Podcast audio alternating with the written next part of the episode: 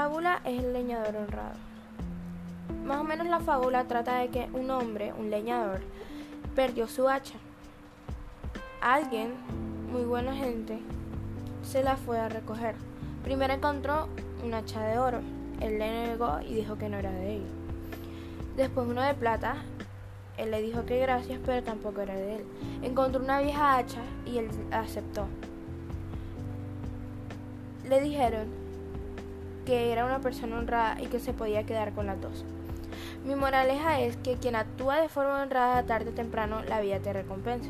El versículo bíblico que yo veo que también trata ahí es sobre la honestidad. Primero es Juan 3:18. Queridos hijos, no amemos de palabras ni de labios para afuera, sino con hechos y de verdad. Muchas gracias. Este es mi fábula.